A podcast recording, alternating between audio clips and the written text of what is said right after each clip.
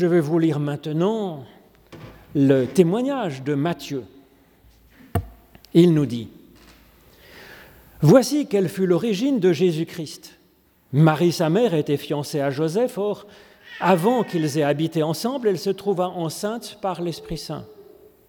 Joseph, son époux, qui était un homme juste et ne voulait pas la diffamer publiquement, résolut de la répudier en secret. Il avait donc formé ce projet, et voici que l'ange du Seigneur lui apparut en songe et lui dit, Joseph, fils de David, ne crains pas de prendre chez toi Marie, ton épouse. Ce qui a été engendré en elle vient de l'Esprit Saint, et elle enfantera un fils auquel tu donneras le nom de Jésus, car c'est lui qui sauvera son peuple de ses péchés.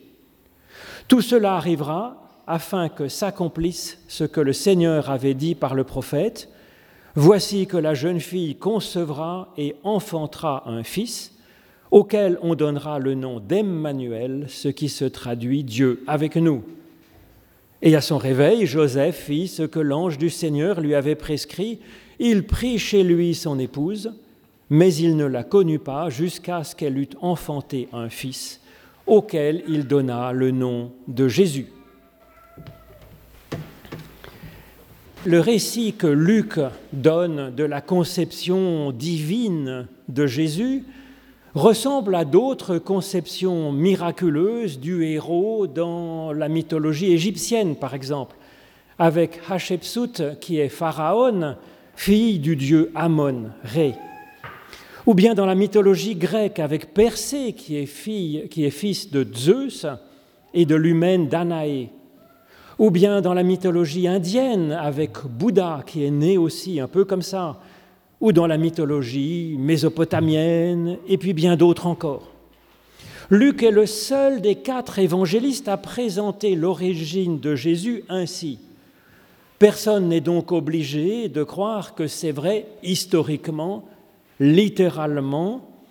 Par contre, par contre, on a le droit de le penser aussi, mais ce qui est vraiment intéressant, c'est qu'est-ce que Luc veut nous apporter, qu'il a bouleversé, lui, dans le fait de recevoir Jésus comme euh, source de sa foi, et que Luc veut transmettre à travers ce récit à son lecteur.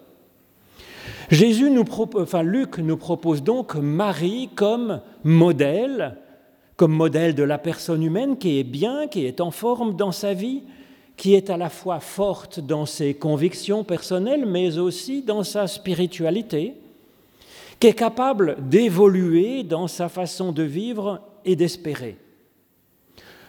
Matthieu, nous l'avons entendu, quant à lui, il propose Joseph comme modèle, comme modèle de la personne qui est juste, c'est-à-dire qui se comporte d'une façon qui est utile et bonne, et puis aussi dans sa foi. Les premiers chrétiens ont choisi de nous proposer ces deux versions de la même origine du même Jésus-Christ, qui lui est un personnage historique, bien entendu, qui est né en moins 5 ou moins 6 avant notre ère. Donc deux points de vue de la même histoire pour que nous les lisions ensemble, pour chercher, pour chercher ce qui converge entre ces deux récits, et puis aussi ce qui peut différer, ce qui peut s'expliquer ou se rattraper mutuellement. Alors relevons d'abord les points communs entre ces deux histoires, car elles peuvent s'appliquer très utilement à notre propre existence. D'abord, dans les deux histoires, que ce soit avec Marie ou que ce soit avec Joseph, le salut passe par un humain tout à fait normal, bien ordinaire, et qui nous sont proposés comme modèles. Cela nous dit, cela dit aux lecteurs de ces textes, que le salut du monde passe à travers lui, à travers vous, à travers nous tous. Le salut du monde n'est pas un, spectacle auquel on assiste, un spectacle pyrotechnique merveilleux auquel on assisterait. Le salut du monde passe par nous. L'un met en avant une femme, Marie, l'autre met en avant un homme, Joseph, Et donc que nous soyons hommes ou femmes, il y a de la place pour tout le monde dans ce salut du monde qui passe donc par chacun. Deuxième point, dans ces récits de Luc ou de Matthieu, il est question d'un ange qui rend visite donc à une personne normale, qui vient discuter avec Marie ou avec Joseph. Moi, je pense que si quelqu'un voit tout d'un coup une bête à plumes qui rentre euh, comme ça dans sa maison, euh, je pense qu'il faut qu'elle euh, abuse un peu moins du, du vin doux, peut-être. En général, dans la Bible, quand on parle d'un ange qui rend visite à quelqu'un, cela veut dire, cela se traduit par un temps de prière, de simple prière. Vous savez, c'est quelques minutes où nous pensons à Dieu, dans le secret de notre être, où nous pensons à nous et nous pensons au monde en le présentant devant cette source qu'est Dieu, sans, sans vraiment savoir ce que Dieu va nous apporter. Nous le découvrirons plus tard. Ça, c'est le deuxième point, donc, un ange peut nous visiter. Un autre point commun dans ces deux cas, c'est qu'il y a une surprise inattendue qui arrive. À vrai dire, cette surprise, elle n'est désirée ni par Marie, ni par Joseph. C'est même plutôt un problème pour l'un et pour l'autre. Il pourrait refuser cette surprise, car elle aurait proposé finalement par l'ange. Ils étaient sur le point de refuser l'un et l'autre, mais tout d'un coup, ils se sont rendus compte de la portée de ce qui leur arrivait. Alors ce n'est pas facile à Dieu de nous convaincre d'entrer dans son projet.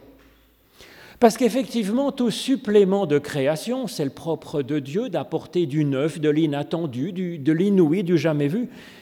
Eh bien, ça dérange les choses telles qu'elles ont toujours été. Et puis nous, ça nous déstabilise. Même si c'est pour le meilleur, ça nous dérange, ça nous met mal à l'aise. Mais pourtant, il y a là une vraie bonne nouvelle dans notre vie, il peut y avoir une brèche dans ce qui nous semble être la fatalité. On se dit, voilà, ça va se dérouler comme ça, ça va pas, il y a des problèmes, etc. Il peut y avoir une brèche qui s'ouvre. C'est ça que nous dit ce texte. Aucune situation n'est désespérée. Alors dans ces textes, cette impulsion, c'est, comme une vie nouvelle. Et elle nous vient nous dit le texte, par la parole de Dieu. Alors bien entendu, c'est une image, car Dieu ne parle pas comme nous parlons en faisant bouger l'air. Mais cela veut nous dire que Dieu nous parle, nous apporte quelque chose, nous propose quelque chose comme avec une parole. Une parole, on peut l'entendre ou non. On peut dire, ben moi je ne suis pas d'accord. On peut négocier une parole. On peut se laisser convaincre ou la refuser. Donc Dieu, c'est comme cela qui vient à nous, comme avec une parole. L'autre image courante que nous avons ici pour parler de la manière dont Dieu nous propose quelque chose, c'est l'esprit. Nous avons entendu plusieurs fois ce mot dans ces textes. L'esprit, c'est en grec et en hébreu, c'est le souffle de Dieu. C'est encore là une image, c'est dire que Dieu est comme un très léger courant d'air qui nous est donné. Imaginez-vous peut-être sous l'eau, peut-être dans la fumée ou dans quelque chose, tout d'un coup, il y a un léger courant d'air frais, c'est facultatif, on peut l'inspirer et trouver là une bouffée d'oxygène ou non. Et donc cette voix ou ce souffle qui se fait sentir, elle se fait sentir dans notre conscience, dans notre prière nocturne peut-être, puisqu'elle se présente sous forme d'un ange, nous disent ces textes. Alors, quatrième point commun à Luc et à Matthieu, ça nous dit que cette parole ou cet esprit, enfin ce quelque chose qui vient de Dieu, apporte comme un embryon de vie nouvelle dans notre existence et dans notre monde. Et ce nouveau, c'est de l'ordre du Christ, c'est de l'ordre du Sauveur pour l'humanité tout entière. Alors là, ça se complique évidemment pour Marie et pour Joseph et donc pour nous, lecteurs de ces textes de l'Évangile. Car ce qui est annoncé est un salut pour le monde entier, et pas seulement un petit mieux-être pour nous, ce qui nous conviendrait tout à fait, Par contre, se sentir investi comme ça, d'être le salut du monde entier, ça nous semble fatigant, invraisemblable, hors de notre portée, et pourtant. Et pourtant, bien sûr que Dieu nous en rend capables puisqu'il nous en rend dignes et qu'il nous le propose. Simplement, ça sera à découvrir par la suite, à notre mesure, à notre façon. Donc oui, du Christ peut naître dans notre être, dans notre vie. Alors ce Christ, il est à la fois fils de Dieu et fils de l'humain. C'est encore ce que nous disent ces dialogues entre l'ange et Marie ou Joseph. Le Christ ne tombe pas du ciel comme une météorite, pof, dans notre jardin. Le Christ ne naît pas non plus de la seule industrie ou sagesse humaine, comme euh, des grands philosophes. Non, le Christ naît d'une combinaison de quelque chose qui vient de Dieu et puis quelque chose qui vient de nous, qui se combine qui se combinent, on le voit dans ces textes, dans un débat où l'humain discute avec Dieu, essaye de comprendre, et où l'humain a en fait le dernier mot pour dire oui, oui si nous le voulons bien, un oui comme le fait Marie, ou bien comme le fait Joseph, et eh bien des actes qui répondent au désir, à la prière de Dieu qui que Dieu lui adressait. Alors c'est là que les deux récits diffèrent en réalité. En mettant le projecteur sur Marie, Luc insiste sur la liberté de l'humain. Car si Marie n'avait pas dit oui, le Christ n'aurait pas été conçu, en tout cas pas ce jour-là. Alors que pour Matthieu, nous voyons dans le début du récit, le récit commence avec un Christ qui est déjà conçu, qui est déjà en route. Et donc euh, Luc insiste sur la liberté de la personne, la liberté de notre personne, et Matthieu, il insiste sur la grâce de Dieu. Voilà. Alors qui a raison, Luc ou Matthieu? La liberté humaine ou la grâce de Dieu qui est puissante pour nous faire vivre et pour sauver le monde? Eh bien les deux sont à garder, bien sûr, à combiner d'une certaine façon dans notre existence. Il nous faut en même temps découvrir qu'il y a déjà du Christ qui est en gestation dans notre monde, dans notre être, dans la personne qui est à nos côtés. C'est ce que nous faisons avec Joseph. Et puis, avec Luc, nous pouvons découvrir qu'il y a une vie nouvelle, il y a une nouvelle dimension encore supplémentaire que nous pouvons recevoir dans notre existence que nous ne sommes pas au bout de ce processus de divinisation de notre être, que nous sommes en quelque sorte des pré-hominiens, quelque part entre le singe et l'humain véritable tel que Dieu l'espère, et qui se réalise en Jésus-Christ. L'une et l'autre de ces deux propositions sont un vrai travail, en fait, demandent un effort, demandent une énergie, une découverte. Et c'est normal parce que tout processus de création demande en réalité un effort. Demander à un peintre qui fait des tableaux, demander à un sculpteur, demander à un musicien, demander à un auteur de livres, qu'est-ce que ça lui coûte comme investissement personnel pour créer une œuvre? Il doit y mettre ses tripes, c'est comme un accouchement. Or, c'est ce que Dieu nous offre en Christ en fait de créer ensemble, lui et nous, une humanité en pleine forme, une humanité qui, a une dimension supplémentaire, ou bien d'adopter et d'élever ce qui existe déjà de vraie qualité, qui existe déjà, mais qu'il faut encore faire sortir, élever, nourrir, protéger, conduire. Ça demande de l'attention quotidienne.